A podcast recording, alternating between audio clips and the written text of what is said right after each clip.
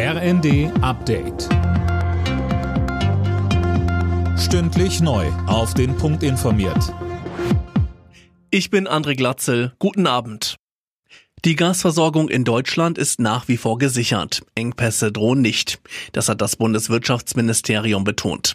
Die Ukraine hatte zuvor mitgeteilt, dass sie kein russisches Gas mehr über die Region Luhansk nach Europa leitet. Das würde Deutschland aber nur am Rande betreffen, sagte die Energieexpertin Claudia Kempfert in der ARD. Unser Hauptgasstrang ist eben über die Ostsee-Pipeline. Da fließt ja nach wie vor Gas, aber indirekt geht es ja hier auch um eine sichere Versorgung in ganz Europa. In Rheinland-Pfalz hat die Bundeswehr mit der Ausbildung ukrainischer Soldaten an schwerem Geschütz begonnen. Sie sollen lernen, wie sie mit der Panzerhaubitze 2000 umgehen müssen.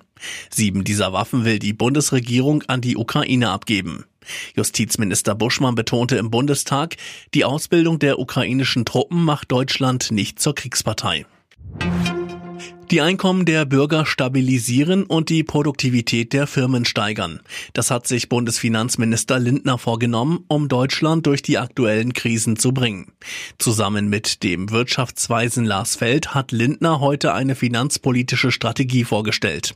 Feld geht davon aus, dass das Wirtschaftswachstum auch in diesem Quartal stagniert. Und das Ganze bei kräftigen Preissteigerungen mit den Risiken des Ukraine-Kriegs, aber insbesondere auch der Corona-Pandemie muss man feststellen, dass wir auch im weiteren Ausblick eher von einer verhaltenen Entwicklung auszugehen haben. Die Deutschen kaufen immer mehr Fairtrade-Produkte. Hierzulande stieg der Umsatz für solche Waren im vergangenen Jahr auf 2,1 Milliarden, ein neuer Rekord. Vor allem bei fair gehandeltem Kaffee, Kakao und Tee wurde zugegriffen. Alle Nachrichten auf rnd.de